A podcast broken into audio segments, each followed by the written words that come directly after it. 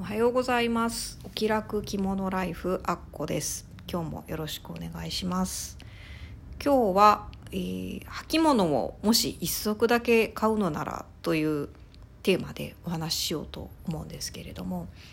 あの和服の時の履物ってまあ草履と下駄のどちらかになるかと思うんですけど、まあ、直旅という 選択肢もあるんですけどそれはあの結構マニアックな人向けなのでまあ置いときまして私どちらかというと下駄が好きなんですね。なので下駄の方を実際はよく履いてるんですけれども、まあ、草履も一応持ってます。どっちの方が使いやすいかなって考えると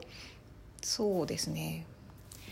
やっぱりその好きな着物のデザインとか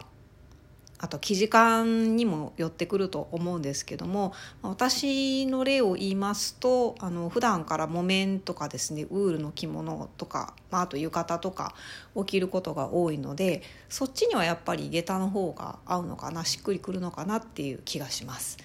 逆に絹物が好きな方はですねあのシルクみたいなポリエステルの着物でもいいと思うんですけれどもそういうちょっときれいめのものがお好きな方であればやっぱり草履の方がしっくりくるのかなっていう感じがします実際あの下駄の方がカジュアルな履物で草履の方があのややフォーマルな履物なのであの実際冷装の時なんか必ず冷装用の草履をあの履くことになるんですね。なので、まあ、それにもよると思うんですけれども、まあ、なんとなく草履の方が使い勝手がいいのかなっていう気がしますカジュアルにも合わせられるし、まあ、ちょっときちんとしたとこまでいけるっていう結構そのカバーできる範囲が広いのかなっていう気がするので、まあ、もし1足だけ買うっていうことであれば草履の方をおすすめするかなと思いますね。ね、実際私が持ってる草履何足かあるんですけどもあの一番おすすめしたいのはひし屋さんカレンブロひし屋カレンブロッソというブランドかな会社かなの出してるあのカフェ草履っていう草履なんですけれどもあのこれ何がいいかというとあの雨の日でも履けるんですね。で和服の履物って基本的に雨の時は雨用のものを履かないとダメなんですけれども何がダメかと言いますとあの和服の履物って台と鼻緒とそれぞれ別のパーツになってるんですね。で台の後ろ側裏側ですね地面に接している側の方から鼻緒を差し込む穴が開いてましてそこに鼻を差し込んですげるっていう風にされてるのであのここに水が入ってしまうとですね台も悪くなりますし鼻緒もあの悪くなってしまうということでなので雨の日用でない普通の下駄とか草履っていうのを、まあ、水につけてしまうと鼻緒や台がダメになってしまうっていうことになるんですなので雨用の草履っていうのは後ろがですねもう完全に閉じちゃってて普通のあの靴の裏側と変わんないような見た目になってます。なので鼻を変えられないっていうデメリットはあるんですけれどもあの雨の日でも大丈夫っていう作りになってるんですね。でちなみに下駄雨用の下駄っていうのもあるみたいでして私一足だけあの義理のお母さんからあの譲ってもらったものの中に雨用の下駄っていうのがあったんですけどこう刃が2枚ついてるんですよ。刃っていうのはこの台台の下についてるヒールみたいな部分なんですけどあれが2枚ついてまして高さが多分5センチぐらいあるのかな。そんなになかったかな、ままあまあ高さあるんです。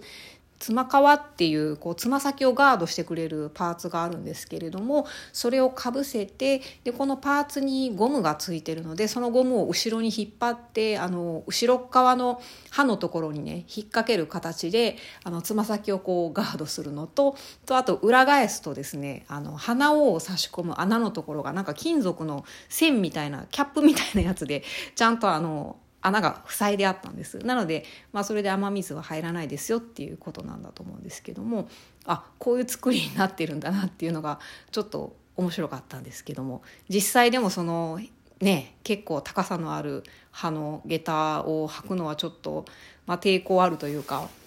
面倒くさいなという 感じがしたので結局それは一度も履いたことがなくてですね。まあでもあの物自体すごく面白いなと思ったし、まあ、もしかして履く機会があればと思って今でもうちの靴箱の中に眠ってるんですけれども、まあ、一応そんな感じです。雨用の履物っていうのがあるっていうのとまあ、カレンブロッソのカフェ草履であれば雨でもいけるしであとデザインも豊富なんですね。大阪だと谷町6丁目というところにですねあの実際のお店があるんですけれどもあの台と花を自分で選んであのその場で告げてもらえるっていうあちょっと日にちかかったのかな。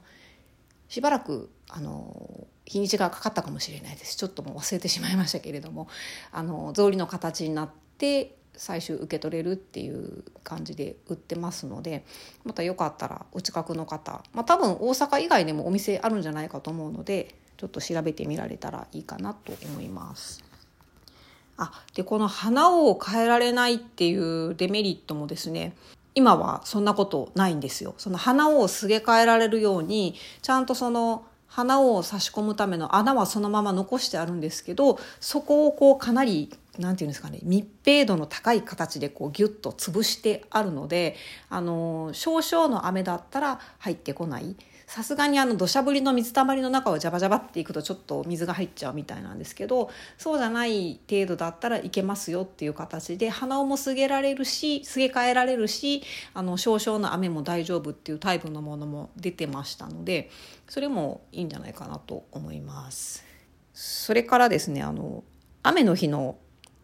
つま先カバーっていうのも売ってるんですね実は。あのそれだけでも売ってます。あの履物とセットでなくてもあるんですけれどもあのなて言うんですかねビニールっていうんですかね分厚めのビニール。あの子供の頃にプールに行く時に持っていくバッグの素材みたいな あれのもうちょっと分厚くてもう少し柔らかいものなんですけどそういうのであのつま先だけカバーできて草履の鼻緒のところに装着できるようになってるものもあるんですけれどもこれはちょっと私はおすすめしないです。実際使ってみたことあるんですけれどもめちゃくちゃ蒸れます。もう何て言うんですか曇っちゃってもともと透明なビニールなんですけどもう真っ白に曇っちゃうぐらいは濡れますね。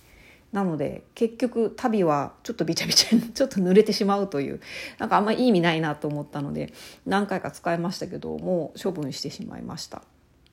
えー、雪とか寒さ対策のつま皮っていうそのつま先を覆うパーツのものはこれは結構可愛いのがあるんですよファーがついてるものとかも見たことありますしで最初からあの草履と一体そういうのが一体になっててなんか前から見たらスリッパみたいな形に見えるんですけどそういうものとかもありますね。